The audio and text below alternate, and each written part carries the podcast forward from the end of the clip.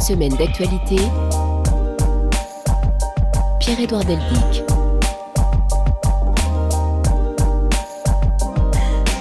Bonjour, merci d'être au rendez-vous et mes meilleurs voeux pour cette nouvelle année qui commence. Après deux émissions spéciales consacrées aux faits saillants de 2021, nous allons reprendre le fil de nos voyages dans les principaux événements de l'actualité au rythme hebdomadaire. Aujourd'hui, nous nous rendrons aux États-Unis, au Chili, au Soudan ou bien encore au Cameroun par exemple. Et nous allons commencer l'année en compagnie de Juliette Méadel, ancienne porte-parole du PS et secrétaire d'État sous la présidence de François Hollande. Juliette Méadel vient d'écrire un impérieux besoin d'agir, un essai publié aux éditions de l'Observatoire. Une semaine d'actualité donc, un magazine que vous pouvez aussi retrouver téléchargé sur le site de la radio, votre plateforme préférée, les réseaux sociaux et l'application RFI Pure Radio. Demain dimanche, nous vous donnerons également rendez-vous pour le magazine ID cette fois et nous vous proposerons une rencontre avec l'ancien avocat et d'autre part ancien ministre de François Mitterrand. Je veux parler de Georges Kiechman qui vient de publier avec Vanessa Schneider un livre de souvenirs. Je lui ai notamment demandé quelle vision il a du monde d'aujourd'hui. Moi, je suis résolument optimiste. Euh, la planète n'est pas en paix. Hein. On est un peu dans l'analyse orwellienne avec tous ces conflits régionaux euh, qui font beaucoup de morts. Mais euh, je pense malgré tout qu'on a jusqu'à maintenant peut-être sous la protection nucléaire et son danger, éviter la déflagration mondiale. Et je vis toujours dans l'espérance euh, qu'un jour l'université, l'universalité, la fraternité entre les hommes finira par triompher. Mais c'est ce que je rappelle toujours avec euh, la empruntée à Scott Fitzgerald. il faut pouvoir fonctionner sur deux idées contraires à la fois, savoir que les choses sont sans espoir, sans espoir apparent, et quand même continuer à les changer, c'est-à-dire vouloir les changer. Donc, euh, un optimisme de résignation. Rendez-vous avec Georges Kiechman, donc demain dans le magazine ID à 15h10 temps universel, 16h10 heure française.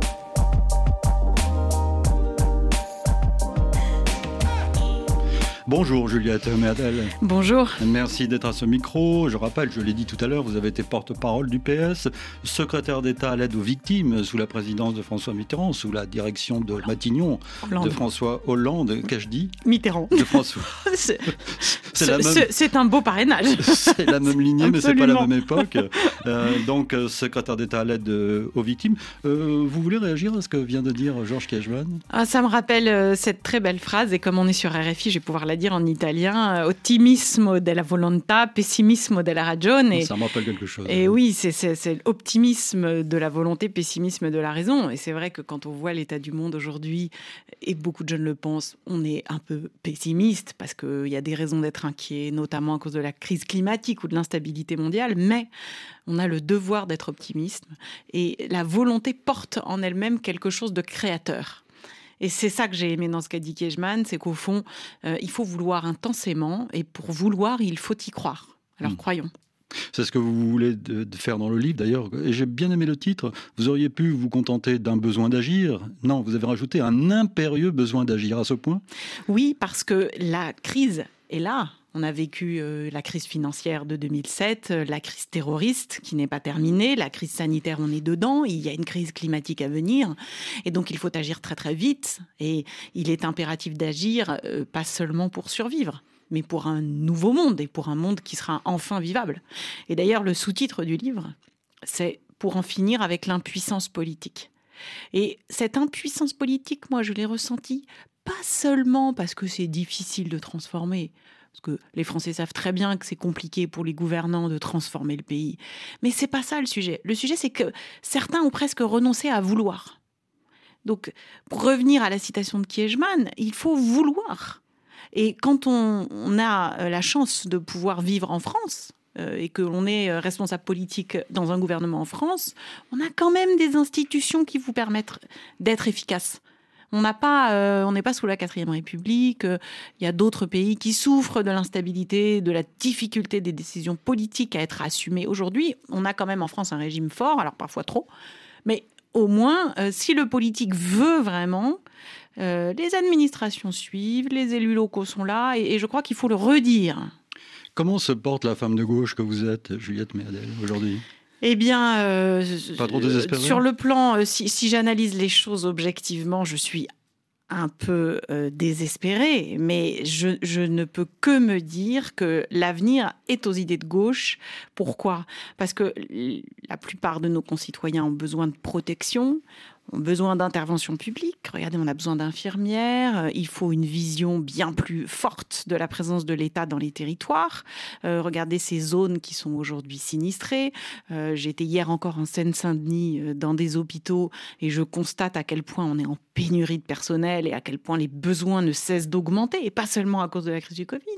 On a besoin d'une justice qui fonctionne. On a besoin d'un État qui tienne. Et aujourd'hui, l'État ne tient plus. Alors, qui dit qu'il faut l'État pour la solidarité, pour euh, lutter contre les inégalités? Ben, C'est la gauche. Mais le problème, Juliette Madel, et vous l'écrivez dans votre livre, c'est que là, je vous cite, le mot de gauche n'a plus de sens pour beaucoup.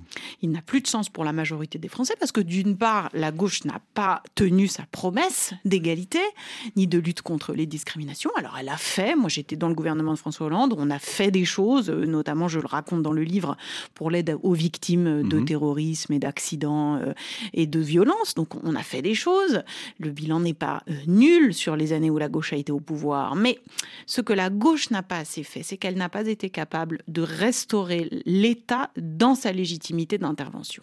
Le service public, c'est le patrimoine de tous ceux qui n'en ont pas. C'est Clémenceau qui le disait. Hein, au début du XXe siècle, homme de gauche, mmh. radical euh, de gauche. Mmh. Et la, la, la, gauche des années 80, 90, 2000, elle se fond dans une espèce de doxa anti-État, anti-puissance publique, baisse de la dépense, ultralibérale, et elle oublie en fait l'essence de ce qu'elle est.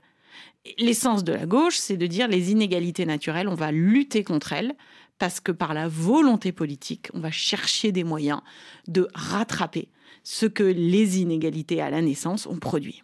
Alors Juliette Merdel, puisque nous allons parler politique française cette semaine dans cette édition d'une semaine d'actualité, revenons tout de suite sur la rentrée politique marquée par une petite phrase d'Emmanuel Macron dans le journal Le Parisien mardi Valérie Gasse. J'ai envie, c'est avec ces mots qu'Emmanuel Macron fait un pas de plus vers une entrée en campagne, en expliquant qu'il n'y a pas de faux suspense, mais en remettant l'annonce formelle de sa candidature au moment où le pic de l'épidémie sera passé et le temps des choix personnels sera venu. Plutôt tôt que tard, ajoute-t-il quand même, un signe de son impatience d'entrer dans le combat électoral. Et déjà, il évoque ses ambitions comme une esquisse de projet restaurer la force de la nation et faire face aux défis écologiques, éducatifs, sanitaires. Il fait quelques promesses comme celle de ne pas augmenter les impôts tant qu'il sera en fonction. Il réaffirme sa fibre européenne et juge la polémique lancée par ses adversaires de droite sur l'installation du drapeau européen sous l'arc de triomphe, disproportionnée et malvenue. Emmanuel Macron s'exprime sur un ton libre et joue la franchise un peu brute, retrouvant les accents de ses premiers pas en politique. Et quand il évoque la vaccination, il juge les anti-vax irresponsables et se laisse aller à l'une de ses phrases cash qu'il a un temps affectionné les non-vaccinés, j'ai très envie de les emmerder. Des mots qui ont suscité immédiatement les protestations de tous ses adversaires à la présidentielle. Emmanuel Macron qui disait hier, euh, vendredi, qu'il assumait totalement ses, ses, propos. Il était de ma responsabilité de sonner un peu l'alarme, euh, a-t-il dit. Alors, elles sont curieuses, ces phrases d'Emmanuel Macron. Il y a un mois à peu près, il avait dit pendant deux heures sur TF1 qu'il s'excusait de tous ces mots euh, prononcés depuis le début de son quinquennat et il recommence là. Oui, alors c'est évidemment une excellente stratégie de communication parce que ça fait quand même quatre jours qu'on ne parle que de ça. C'est vrai. Donc il a atteint son objectif. Euh, mais c'est un objectif, si vous me permettez, à courte vue. Parce que, bon, d'abord, un président ne devrait pas dire de gros mots. Mais le sujet, c'est est-ce qu'il va réussir à convaincre ceux qui ne veulent pas se faire vacciner de venir se faire vacciner en euh, les accusant, en les mettant ainsi euh, dans sa ligne de mire? Je, je, je trouve ça un peu brutal. Cela dit, maintenant, si on regarde un peu quand même sur le fond, c'est quand même pas tout à fait faux. Alors que 90% des Français sont vaccinés et ont eu leur schéma vaccinal complet aujourd'hui, mmh. et que c'est même 90% des Français que nous sommes euh, respectent l'ensemble des gestes barrières. Euh, nous avons des contraintes aujourd'hui avec les, les, les, les, protocoles sanitaires à l'école qui sont quand même très lourdes. Quand vous avez des enfants, bah, je pense qu'il ne se passe pas une semaine sans que vous ne soyez obligé d'aller faire faire des tests à vos enfants. On a quand même des contraintes sur les réunions, sur la vie quotidienne. Et toutes ces contraintes-là, pourquoi nous les vivons, nous les vaccinés? Parce qu'il y a euh, un petit nombre de Français, à peu près 10%, qui refusent de se faire vacciner. Donc moi, si vous voulez, je comprends l'agacement d'abord du chef de l'État, mais je trouve qu'il y a quelque chose qui relève d'un manque de civisme de la part de ceux qui persistent à ne pas vouloir se faire vacciner. Heureusement, on est dans un état de droit, donc le gouvernement, à mon avis, a raison avec son passe vaccinal. C'est-à-dire qu'il y a un moment où il va falloir quand même que tout le monde s'y mette si on veut que la vie soit euh, possible. Mais je parle beaucoup de la nation dans mon livre. Je trouve qu'il y a quelque chose qu'on partage plus. Et euh, ceux qui refusent de se faire vacciner, vous savez, ils sont un peu comme, on appelle ça en économie, les passagers clandestins. C'est-à-dire c'est celui euh, typiquement qui paye pas ses impôts, mais qui continue à utiliser les autoroutes et à envoyer ses enfants à l'hôpital. Voyez, c'est-à-dire que c'est celui qui s'exonère d'un devoir pour la collectivité, mais qui par ailleurs profite des avantages. Et je trouve qu'il y a quelque chose qui est pas très sur le plan éthique quelque chose qui n'est pas très satisfaisant quand même dans ce type de comportement. Et d'ailleurs, la notion de soin est au cœur de votre analyse sur la politique d'aujourd'hui. Elle est fondamentale. D'abord, elle est fondamentale parce que la vie en société... On appelle le care en français. Il y a le care, mais je, je, je, je ne suis pas, si, si, je peux utiliser ce terme, un apôtre du care. Hmm. Le care, c'est quand même globalement une idée un peu à l'anglo-saxonne, qui est de dire que chacun va prendre soin de l'autre. Ça, je l'apprends à mes enfants tous les jours, je le fais dans ma vie privée avec ceux que j'aime. Très bien, ça relève pas du champ public. En France, nous, on pense en France traditionnellement, mais depuis les Lumières, on pense que c'est l'État qui a précédé la nation qui doit se charger de lutter contre les inégalités, de prendre soin de ceux qui ont pas eu de chance. Bon. Et c'est pas du tout la même chose que le CARE. Mais ça suppose que chacun y mette du sien. Ça suppose que chaque citoyen se sente euh, tout à fait redevable de quelque chose. Il a des droits, mais il a aussi des devoirs. 7 jours dans le monde.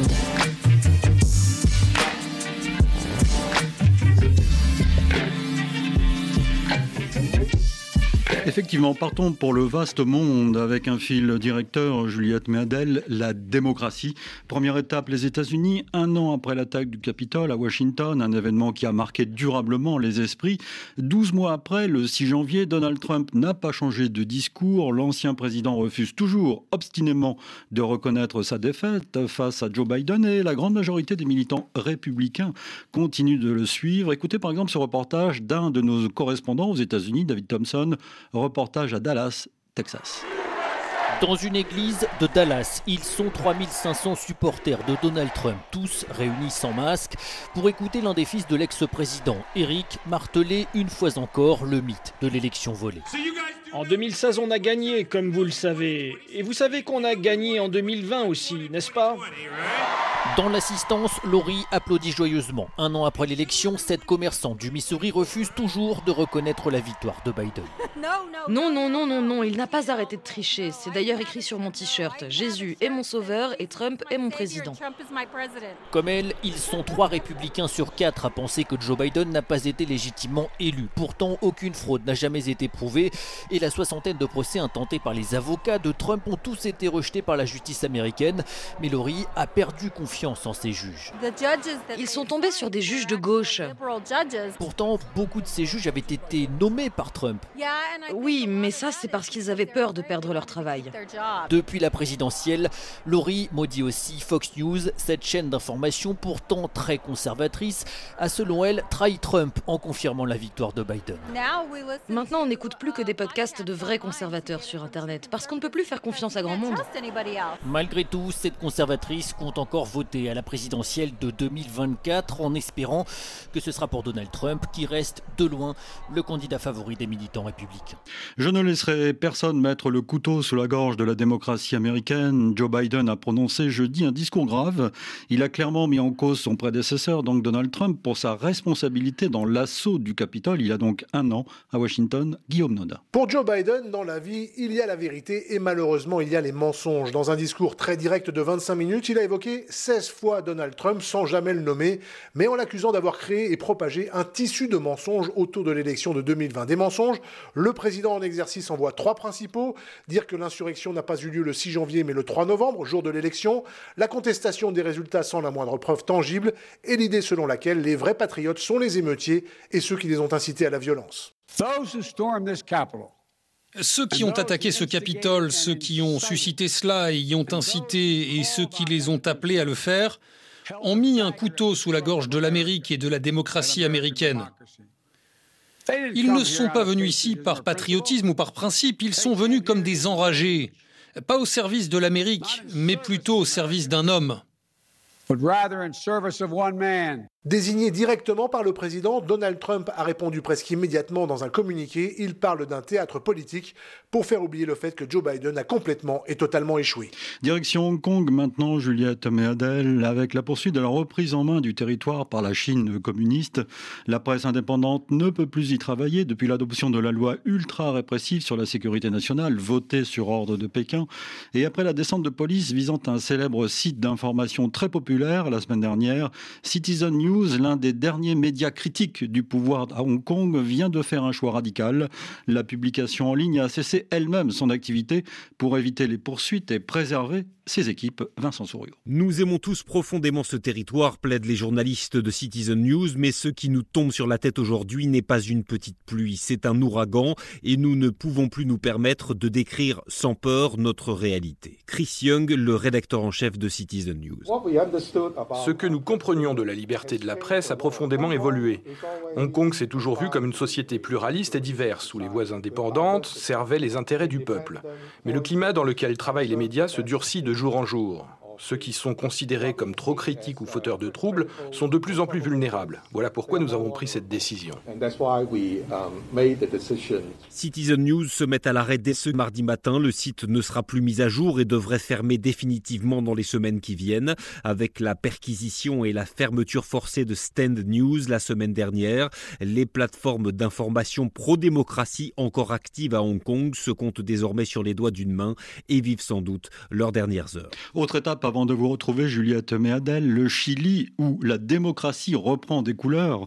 Après l'élection de Gabriel Boric à la présidence en décembre dernier, l'Assemblée constituante a finalement élu mercredi sa nouvelle présidente et son nouveau vice-président. Jeunes, ils vivent en province, ne militent dans aucun parti politique et ne s'étaient jamais présentés à une élection avant l'an dernier. À Santiago, Justine Fontaine, mercredi. Jorge Abarca vota por María Elisa Quintero. Après huit votes infructueux mardi, les élus de l'Assemblée constituante se sont finalement mis d'accord hier sur le nom de Maria Elisa Quinteros pour présider la constituante.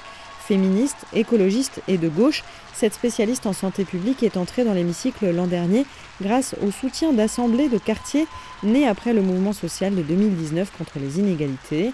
Juste après elle, Gaspard Dominguez, un médecin de centre-gauche, a été très largement élu vice-président. Il est le premier gay à accéder à un poste politique si élevé au Chili. Le duo ne faisait pas partie des favoris, mais Maria Elisa Quinteros et Gaspard Dominguez symbolisent à plusieurs titres le renouvellement de la classe politique en cours dans le pays. Ils vivent hors de la capitale, ne militent dans aucun parti politique et ont moins de 40 ans. Tous deux devront diriger les débats jusqu'en juillet et aider les différents groupes de la constituante à parvenir à des accords pour la nouvelle constitution. Les premiers articles pourraient être adoptés le mois prochain et le texte final devrait être soumis à référendum en septembre. À souligner également dans l'actualité internationale de ces derniers jours que des troupes russes sont arrivées au Kazakhstan pour appuyer le pouvoir en place, confronté à des émeutes. Le plus grand pays d'Asie centrale est ébranlé par une contestation qui a éclaté dimanche dernier dans l'ouest après une hausse des prix du gaz avant de gagner Almaty, la capitale, où les manifestations ont viré à l'émeute contre le pouvoir, des protestataires s'emparant de bâtiments officiels à suivre dans nos différents rendez-vous d'information. J'ajoute que deux journalistes haïtiens ont été assassinés jeudi par un gang en périphérie de la capitale Port-au-Prince. Nouvelle illustration du chaos sécuritaire dans lequel est plongé Haïti, englué dans une crise profonde six mois après l'assassinat du président Jovenel Moïse. Suite d'une semaine d'actualité, nous sommes toujours en compagnie de Juliette Méadel qui vient d'écrire un impérieux besoin d'agir. Un essai passionnant, j'ai trouvé passionnant, publié aux éditions de l'Observatoire. Je vous voyais particulièrement intéressé par euh, le reportage au Chili. Oui, parce que c'est un modèle à suivre pour la gauche française. Écoutez, un modèle, c'est très difficile de comparer les deux pays, mais néanmoins, je trouve qu'il y a un espoir avec ces profils. Avec Et il y a surtout un renouvellement. Un, absolument, un renouvellement avec des citoyens qui n'ont jamais été élus auparavant. Alors, il ne faut pas que des citoyens qui n'ont pas d'expérience politique, mais je trouve que ça donne un espoir à toute une, toute une série de personnes qui pourraient avoir euh, une vocation pour l'engagement euh, politique. Et les 20 années qui viennent sont des années où on ne pourra rien faire sans politique au sens d'intervention publique. On risque d'avoir des, catastrophes et des catastrophes climatiques, ça s'organise avec des moyens publics massifs. La crise sanitaire, là, Qu'est-ce qu'on aurait fait si l'État n'avait pas été capable de vacciner l'essentiel de la population? Qu'est-ce qu'on aurait fait sans les infirmières, mais même les forces de l'ordre? Il y a un moment où il fallait mettre des policiers dans la rue pour faire respecter les règles dures du confinement. Donc on voit bien que la survie euh, de l'individu ne passe que par l'action collective. Alors oui, le Chili, c'est riche de promesses. Maintenant, on va voir euh, quels sont les résultats qu'ils obtiendront. Vous parlez beaucoup dans ce livre, Juliette Méadel, de dépossession démocratique. C'est vrai qu'aujourd'hui, nous y revenons souvent dans cette émission, nous y revenons souvent aussi dans le magazine Idée, la démocratie est en crise, très, clairement, à des degrés divers. Mais vous avez tout à fait raison. On n'a jamais eu autant d'abstention aux élections intermédiaires. Quasiment 70% en, 2021 pour les régionales. Absolument, les régionales, les départementales, les municipales. Donc aujourd'hui, les élus locaux ont été élus globalement par 12% des Français. On n'a jamais Ce qui pose un vrai problème de légitimité euh, politique. Massif, massif pour ces élus-là, qui est aussi une prime aux sortants. Parce que ceux qui ont été réélus, notamment pour les élections municipales, c'est quand même beaucoup des personnes qui étaient en place, et je ne dis pas ça que pour la ville de Montrouge, mais où je me suis présentée et où le maire sortant a conservé sa mairie. Car quand vous êtes en place, ce qu'il faut bien comprendre, c'est que vous avez tous les moyens de donner des avantages et de faire valoir avec de l'argent public votre euh, propre bilan. Donc il faut le savoir. Et ce que, je trouve aujourd'hui euh, dramatique, c'est que la prochaine présidentielle, on est en train déjà d'anticiper un taux d'abstention record, massif.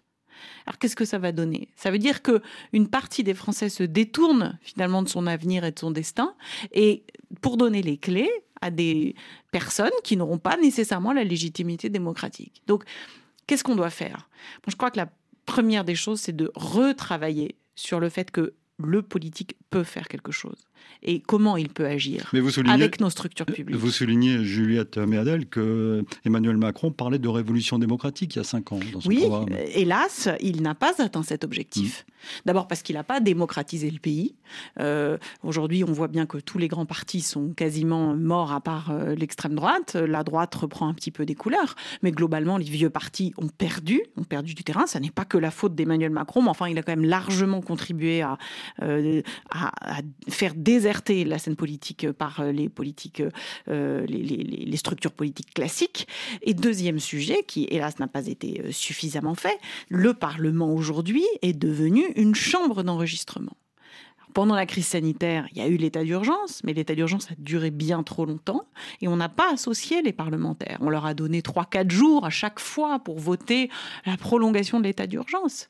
Mais cet état d'urgence sanitaire, il a donné des pouvoirs exorbitants à l'administration. Donc le citoyen n'est il va pas voter, donc euh, son, son élu local n'est pas très représentatif. Le parlementaire n'est plus beaucoup sollicité et le citoyen se retrouve un petit peu en marge de tout ça, avec un sentiment aussi de dépossession. Pour Nous allons reparler de, de, la France dans un instant, Juliette Méadel, mais euh, restons un instant, euh, restons un, moment aux États-Unis. Vous avez écouté avec beaucoup d'attention aussi ce, reportage sur l'année qui s'est écoulée depuis l'attaque du Capitole, une attaque qui va laisser des traces et qui a confirmait la division du pays, des États-Unis. Non seulement la division, mais y compris le fait qu'une partie des républicains revendique aujourd'hui de remettre en cause l'élection avec un raisonnement quasiment anarchiste. C'est-à-dire que au sein même d'un parti classique, ils remettent en cause tout le processus institutionnel américain sans aucune vergogne. C'est un appel à l'insurrection qui est fait là aujourd'hui et qui est dangereux et dramatique pour les Américains, pour les institutions américaines, mais qui pourrait s'aimer ces, arguments absurdes que vous entendez dans les fake news, que vous retrouvez aussi sur les réseaux sociaux, que vous voyez y compris dans les meetings de la droite, de l'extrême droite, enfin plutôt de l'extrême droite heureusement, sont des arguments qui sont un poison pour la démocratie et qu'il faut combattre sans relâche.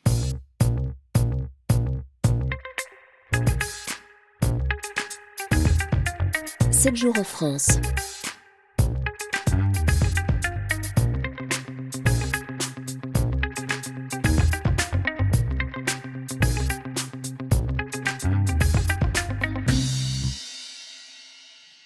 Alors continuons notre voyage en France, Juliette Méadel, effectivement, avec une rentrée de janvier marquée par la propagation du variant Omicron, on l'a déjà évoqué, et face à la situation, les Français semblent de plus en plus désemparés, plus personne ne comprend rien, pour parler familièrement.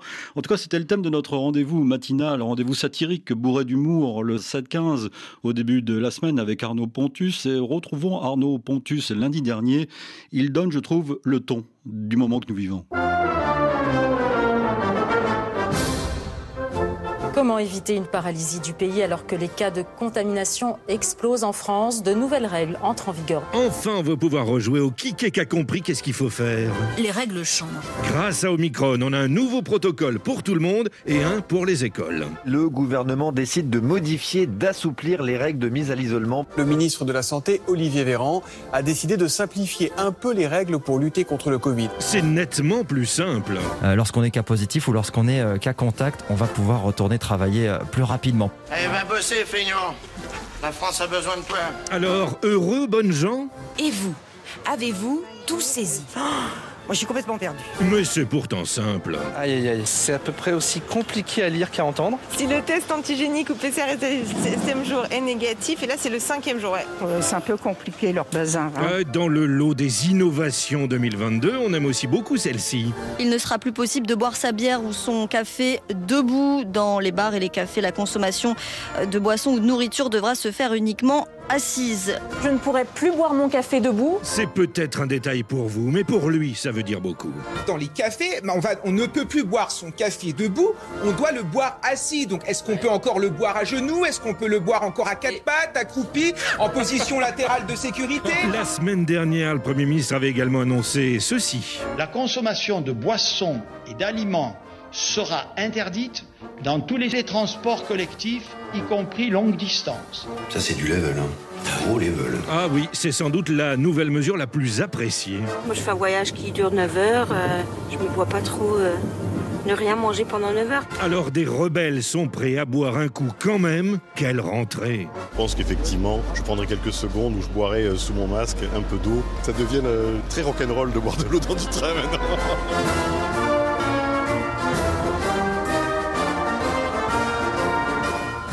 Arnaud Pontus, ce cas, 7h15 cette, semaine, ça vous a beaucoup fait rire. Hein oui, oui c'était tout à fait ça, c'est excellent. Et quand on ça se l'époque, non Quand on se dit, c'est tout à fait ça. Mais alors, quand on se dit que euh, si tout le monde était vacciné, on n'en serait pas à se demander comment on peut boire son café, j'avoue que c'est agaçant. Alors, continuons à, parler de, de, ce sujet et revenons cette fois sur un sujet euh, plus sérieux, mais tout est sérieux finalement consacré au nouveau pass vaccinal, ce débat à l'Assemblée nationale. Les discussions ont été vives euh, au Palais Bourbon, avec même la décision des députés de suspendre les débats euh, lundi soir avant de les reprendre euh, à nouveau. Pierre-Olivier. Un gouvernement déconnecté des Français, prêt à tout pour mieux les contrôler. C'est en substance l'angle d'attaque de la députée RN et candidate à la présidentielle Marine Le Pen. Pour les Français, au quotidien, c'est l'enfer ce que vous leur faites vivre. Et ça fait deux ans que ça dure. Vous considérez que vous allez pouvoir faire ce que vous voulez de la vie quotidienne des Français, dont vous savez pourtant particulièrement qu'ils souffrent. Autre charge, des républicains cette fois. Le député Aurélien Pradier, porte-parole de Valérie Pécresse, insiste sur la perte de confiance des Français envers l'exécutif. Il vous manque aujourd'hui le plus essentiel, c'est la confiance. Vous devez nous entendre, parce que lorsque dans quelques mois nous sortirons de cette crise-là, nous aurons non seulement en matière de santé publique, mais en matière de démocratie, une sacrée gueule de bois. Imperturbable face aux députés, Olivier Véran, ministre de la Santé, concède simplement des privations de liberté. À chaque fois que nous avons mis en place des outils qui étaient fortement incitatifs, il est vrai, qui pouvaient être, entraîner des privations de liberté, il est vrai, à chaque fois nous avons constaté qu'il y avait de plus en plus de Français qui se faisaient vacciner et qui ont ainsi, et ils ne le savent pas, sauvé leur propre vie. Et pour tenter d'apaiser les débats houleux, Olivier Véran termine en demandant aux députés de montrer l'exemple dans l'hémicycle. Le projet de loi a été finalement approuvé à l'Assemblée en première lecture. Il doit être maintenant examiné par le Sénat. Le coup de Karcher, cela vous dit peut-être quelque chose, mise en difficulté par le coup de poker d'Emmanuel Macron contre les non-vaccinés, on vient d'en parler, et par les divisions dans son camp sur le pass vaccinal, Valérie Pécresse a tenté de reprendre la main ces derniers jours en imposant le sujet sécuritaire. La candidate des Républicains à la présidentielle a exprimé sa volonté de, je cite, ressortir le Karcher pour nettoyer les quartiers des délinquants, comme l'avait dit Nicolas Sarkozy en 2005, Lucille Gimbert. Reprendre le répertoire de l'ancien président de droite Nicolas Sarkozy pour démontrer sa détermination à lutter contre la délinquance. C'est le pari de Valérie Pécresse pour sortir de l'agenda sanitaire qui a marqué la campagne présidentielle ces dernières semaines. Une thématique qui favorise son rival Emmanuel Macron aux manettes face à la crise du Covid et sur laquelle la droite s'est montrée confuse. Alors la candidate y va fort et cherche le buzz. Il faut ressortir le Karcher. Il a été remisé à la cave euh, par François Hollande d'Emmanuel Macron depuis euh, dix ans. Aujourd'hui, il est temps de nettoyer les quartiers et euh, il faut euh, traquer les caïds, les voyous, les criminels, les dealers. Mais la référence au Karcher ne fait pas l'unanimité parmi ses soutiens, trop poussiéreuse pour certains. Si ça ravive la flamme des plus anciens, ça peut refroidir d'autres électeurs, regrette un élu LR. Même si le bilan sécuritaire de Sarkozy est critiqué et que l'ancien chef de l'État a été condamné pour corruption, il reste une référence à droite. Et puis, aux côtés d'Éric Ciotti, son monsieur autorité, et sur ces terres du sud-est de la France où l'extrême droite fait des scores élevés, Valérie Pécresse marque son territoire et parle à ceux qui seraient tentés par Éric Zemmour. Dans l'actualité politique française, j'ajoute une décision qui passe mal. Agnès Buzyn, l'ancienne ministre de la Santé, qui a quitté ses fonctions en février 2020, au tout début de la pandémie, donc pour se présenter à l'élection municipale à Paris, mise en examen par ailleurs par la Cour de justice de la République pour mise en danger de la vie d'autrui, a été décorée de la Légion d'honneur dans la promotion du Nouvel An. Elle est aujourd'hui directrice exécutive à l'OMS, l'Organisation mondiale de la santé. Vous écoutez RFI, vous avez raison, suite d'une semaine d'actualité en compagnie de Juliette Méadel. Vous, vouliez, vous souhaitiez réagir à, aux propos de Valérie Pécresse Oui, et à ce fameux euh, Karcher de, de retour. Oui, c'est- vraiment une. c'est- Ce sont, des, ce sont des formules qui sont détachées de la réalité parce que vous voyez, la sécurité, qui n'est pas l'apanage de la droite, euh, a été malmenée sous Nicolas Sarkozy. Car lorsqu'il a été euh, président de la République, il a diminué les moyens. Lorsqu'il a été, avant d'être président de la République, ministre de l'Intérieur, il n'a rien résolu des difficultés des policiers sur le terrain et il a même affaibli les services de renseignement qu'il a privé de tout le renseignement de terrain. Qu'il a restructuré, hein, oui, qu'il a a, réorganisé. qu'il a restructuré avec sa le- fameuse le- le euh, révision euh, des politiques publiques où il a fait diminuer la fonction publique de façon aveugle hein, partout dans tous les services. Mais la sécurité sans l'État, c'est une euh, supercherie, c'est une euh, déclaration et un slogan, mais ça n'a aucune efficacité. D'ailleurs, Juliette Méadel, vous revenez dans ce livre sur ce grand sujet, hein, la gauche et l'ordre public, la gauche et la, la sécurité, et vous dites que finalement, euh, Ségolène Royal n'avait pas tort quand elle parlait d'ordre juste pendant sa campagne présidentielle en 2006. Mais elle avait totalement raison. D'ailleurs, j'étais moi au, au- au cœur de son dispositif de campagne, comme je le raconte dans le livre, et nous avions élaboré ensemble la, notion d'ordre juste, qui dit quoi? Qui dit que d'abord la sécurité, c'est pas le monopole de la droite, loin de là. Qui dit que les premières victimes de l'insécurité sont les personnes les moins fortunées, celles qui vivent dans les quartiers euh, populaires, et que pour finir, euh, cette gauche que Clémenceau avait appelée de ses voeux, que d'autres ensuite ont creusé, et pas seulement Jean-Pierre Chevènement, c'est une gauche qui protège. Et il n'y a pas de raison euh, de se pincer le nez quand on parle de sécurité. Alors, à gauche, nous le faisons évidemment, mais la droite aussi, dans le respect évidemment des règles de droit. Euh, moi, je crois qu'il faut renforcer les moyens de la justice. Il ne peut pas y avoir de sécurité sans justice. On a la justice la plus pauvre d'Europe aujourd'hui. On a des prisons qui sont aujourd'hui l'école du crime, qui sont des universités de la radicalisation faute de moyens. C'est ça la gauche. C'est aussi euh, l'ordre juste. C'est aussi, euh, c'est aussi la gauche de Badinter. C'est aussi ceux qui considèrent que le premier des devoirs de l'État, c'est de permettre à tout un chacun de vivre sereinement et en sécurité, quel que soit l'endroit où il se trouve. Est-ce que la gauche n'a pas oublié tout ça? Vous racontez dans, dans, dans, ce livre notamment, et j'ai trouvé que ce, ce passage était formidable et très éclairant, le premier contact que vous avez eu avec euh, l'équipe de campagne de François Hollande au tout début de la campagne, euh, lors de la première réunion de préparation de son programme, c'était fin 2011, il me semble. Vous racontez ça dans le livre. Où s'est passée cette première réunion euh, de préparation au siège de la banque Rothschild?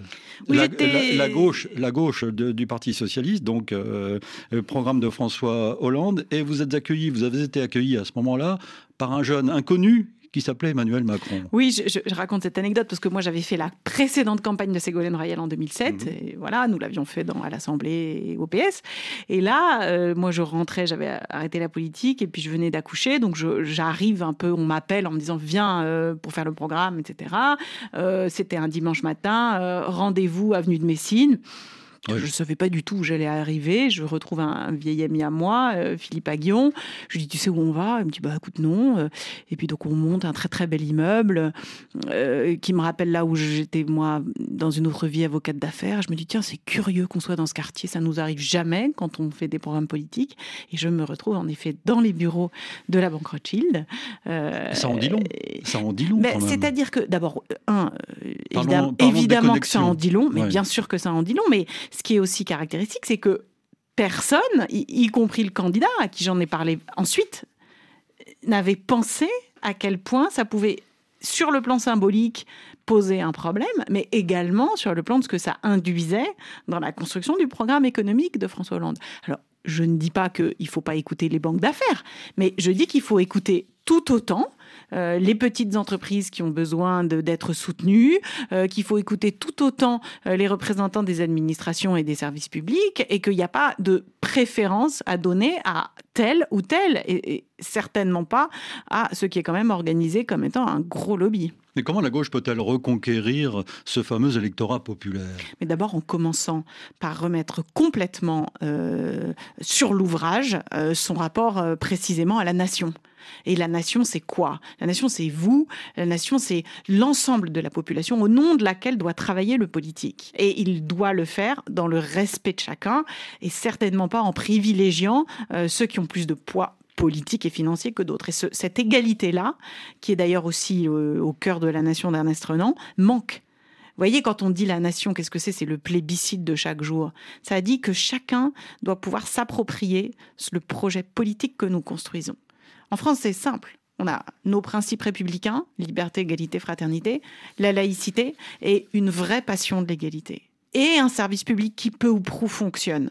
Eh bien ça, c'est le patrimoine de tous les Français. C'est au nom de cette nation-là que le politique doit agir. La gauche a oublié ça. Pour la gauche, la nation, c'est l'apanage de la droite. Or, la nation est consubstantielle des Lumières. Elle est consubstantielle de 1789. Elle est consubstantielle de la foi que l'on a et dans la capacité du politique à agir. Bref, tout ça est à l'opposé de l'ultralibéralisme qui, hélas, a trop gagné la gauche de gouvernement dans les années 80, 90, 2000.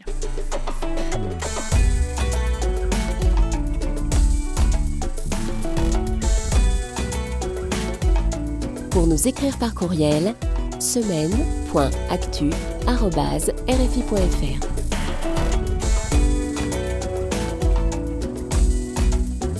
Merci pour vos messages. Continuez bien sûr à nous écrire. Je salue quelques auditeurs fidèles qui nous écoutent sur le continent africain et je commence par saluer Bruno, qui est, dit-il, lecteur et libraire originaire du Congo-Brazzaville et vit aujourd'hui à Prague, en République tchèque. Un salut à Coli à Dakar, à Belinda à Kinshasa, les journalistes à Digital Congo. Bonjour à Paul à Kalemi en RDC également, à Yeya à Goudam au Mali. Un salut à Dehabou à Kankossa en Mauritanie et à Jean-Baptiste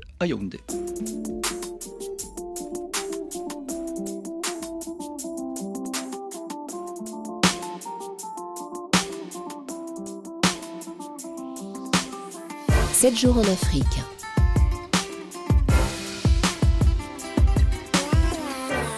Partons pour le Soudan, Juliette Merdel. Les militaires sont désormais seuls aux commandes après la démission dimanche dernier du Premier ministre Abdallah Hamdok. Un départ qui fait redouter un retour à la dictature dans le pays plongé dans des violences meurtrières depuis le putsch. Depuis cette décision, les opposants au régime ont tenté une nouvelle fois de se faire entendre. Christina Okello. Dans un discours télévisé à la Nation dimanche, le Premier ministre Abdallah Hamdok a longuement expliqué avoir tenté mais finalement échoué à empêcher le pays de glisser vers la catastrophe. En cause, la fragmentation de forces politiques et des conflits entre les composants de la transition. Débarqué par le putsch du 25 octobre, puis remis en selle par les militaires putschistes, les révolutionnaires l'accusaient d'être un traître qui a aidé les militaires à faciliter le retour de l'ancien régime. Depuis, Hamdok a eu du mal à trouver des civils voulant le rejoindre pour former un gouvernement et donc sa démission, relayée par la presse locale, n'a pas vraiment surpris les Soudanais. Un départ précipité par la situation dans la rue. Dimanche, quelques heures avant l'annonce de son départ, les forces de sécurité ont tiré sur des manifestants à balles réelles. Trois personnes sont mortes selon l'association de médecins. Mais ni la répression ni la démission de Hamdok n'affaibliront la mobilisation, ont fait savoir les révolutionnaires, qui n'arrêteront pas avant le départ des militaires et la reprise du contrôle de la transition par des civils. Les manifestations se succèdent depuis le départ d'Abdallah Hamdok. La situation est à suivre dans nos journaux. Suite d'une semaine d'actualité en Afrique, pour son premier déplacement de l'année, le chef de la diplomatie chinoise est en Afrique. Une tournée stratégique en Érythrée, au Kenya et aux Comores, dont on vous a parlé dans nos journaux. À Pékin, les explications mardi de Stéphane Lagarde. La détérioration de la situation sécuritaire dans la Corne de l'Afrique inquiète Pékin et cette première visite de l'année de la diplomatie chinoise qui, depuis maintenant plus de trois décennies, commence traditionnellement ses tournées par l'Afrique, trahit cette préoccupation des dirigeants chinois pour la stabilité dans cette partie du monde où la Chine a de vastes intérêts avec des méga projets d'infrastructures comme la ligne Mombasa-Malaba au Kenya, mais aussi des autoroutes, des centrales électriques et autres contrats signés dans le cadre du projet des nouvelles routes de la soie. Certains y voient également le signe de l'accent mis sur la diplomatie maritime, l'océan Indien bien sûr, et dans le cas de l'Érythrée, la sécurisation de l'accès à la mer Rouge, une préoccupation déjà affichée lors de la construction de la première base militaire chinoise à Djibouti en 2017. Si les conseillers de l'armée populaire de libération sont présents en Afrique, en cas de conflit, la voie chinoise pour évacuer les employés de nos entreprises est basée sur la négociation avec nos partenaires africains, nous confiait Wu Peng en amont de cette tournée. Nous sommes plus sur le volet financier, ajoutait le directeur général du département Afrique du ministère chinois des Affaires étrangères. Si les populations n'ont pas de travail, les groupes terroristes ont plus de facilité à recruter des combattants. À mon avis, vous le savez déjà, c'est demain dimanche que commence la Coupe d'Afrique des Nations, la Cannes, que vous pourrez suivre dans le détail sur notre antenne. L'occasion pour la rédaction de s'intéresser à la vie aujourd'hui au Cameroun. Écoutez par exemple ce reportage de François Mazet à Yaoundé. Fruits, oignons, tubercules, viande, poissons, dans les allées animées du marché Mokolo, les étals sont pleins. Les clients en effet comptent deux fois quand ils font leurs achats, nous explique Mamakala. Elle estime que l'inflation a suivi la crise du coronavirus. Avant tu avais tes 2000, tu pouvais manger deux jours. Maintenant tu es incapable de dépenser les 2000. On te dit le prix là. Avec 2000 tu vas payer quoi? Rien. L'arachide est cher, l'huile est chère. N'en parlons pas, la tomate même a disparu. Dérèglement du commerce lié au Covid, mais aussi effet Cannes, affirme Lucie derrière ses piles de pastèques et d'ananas. Effet qui pousserait grossistes et intermédiaires à gonfler leurs prix depuis plusieurs mois. Les grossistes et les fournisseurs qui augmentent les prix, moi je peux le dire. Et ils pensent qu'avec la Cannes, il y a plein de gens qui vont arriver et acheter beaucoup. Oui, parce qu'il y aura les étrangers. On bloque les fruits parce qu'on se dit que les hôtels tels qu'ils sont comme ça, ils prennent en gros. On va bloquer ça là-bas. Nous autres, le bas peuple n'a vraiment rien. On nous vend ça trop cher. Une petite pastèque comme ça qui était à 300 francs, on nous vend déjà ça à 500. L'ananas, un fruit à 200, on nous vend à 800 francs. Un constat que ne partage pas le gouvernement camerounais. Le ministre du Commerce a démenti fin décembre toute hausse non maîtrisée des prix et rappelé que le chiffre officiel de l'inflation projeté à 2% dans le budget 2022 demeure inférieur au seuil de 3% fixé par la communauté économique et monétaire de l'Afrique centrale. La canne donc à suivre sur notre antenne. Je vous rappelle sur un autre thème que vous pouvez toujours lire sur le site de la radio rfi.fr, la volumineuse et passionnante et accablante également enquête intitulée Congo Hold Up, une nouvelle enquête collaborative qui prouve d'importants détournements de fonds publics en République démocratique du Congo. Parmi les principaux responsables présumés figure l'ancien président Joseph Kabila et son premier cercle à lire absolument. Suite et fin d'une semaine d'actualité avec Juliette Méadel, qui a écrit Un impérieux besoin d'agir, où euh, l'Europe n'est pas absente, évidemment. Vous êtes une, Europe, une Européenne de passion ou de raison J'étais une, Européenne, j'étais, une Européenne, une europhile de passion. Euh, j'ai voté oui au traité constitutionnel européen, mais je suis euh, aujourd'hui, presque plus de 12 ans après 2005, déçue parce que l'Europe euh, qui n'a pas pu se construire, hein, faute de textes lisibles, est une Europe d'abord pléthorique, 27 États membres, c'est bien trop pour se mettre d'accord. Deuxièmement, comme l'Europe n'arrive pas à se mettre d'accord sur des sujets sur lesquels on l'attend, prenons par exemple la question migratoire, euh, des migrants se noient en mer, les conventions internationales nous obligent à les sauver et il n'y a que quelques pays qui les sauve et la plupart des autres pays refusent d'assumer leurs responsabilités. Sur ces sujets où il faudrait mieux contrôler les frontières extérieures de l'Union, on a un mal fou à avoir ne serait-ce qu'un budget. Donc là où on attend l'Europe, elle n'est pas présente. Pourquoi? Parce qu'à 27, on n'arrive jamais à se mettre d'accord à l'unanimité sur ces questions. Et du coup, l'Europe intervient dans des champs qui ne sont pas les siens. Et on a par exemple le droit européen qui vient et la CJUE qui intervient cet été. La quoi La Cour de justice de l'Union européenne Merci. qui intervient cet été pour venir nous dicter à nous Français de quelle manière nous allons utiliser le temps de travail de nos militaires. Et donc là, on a une Europe qui intervient sur le champ du régalien, qui est sur le champ des prérogatives nationales, et qui n'a pas à le faire. Donc, vous voyez, on a une Europe qui s'est affaiblie en réalité. Et le Brexit n'est jamais que la démonstration de cet affaiblissement européen. Vous vous retrouvez aujourd'hui dans le jeu de l'actualité entre la Russie, l'Ukraine et les États-Unis, l'Europe qui n'a pas voix au chapitre, que l'on n'entend plus. Donc ce que je préconise dans mon livre, c'est d'abord de renforcer l'adhésion européenne en France. Et pour ça, il faut que chacun reste à sa place.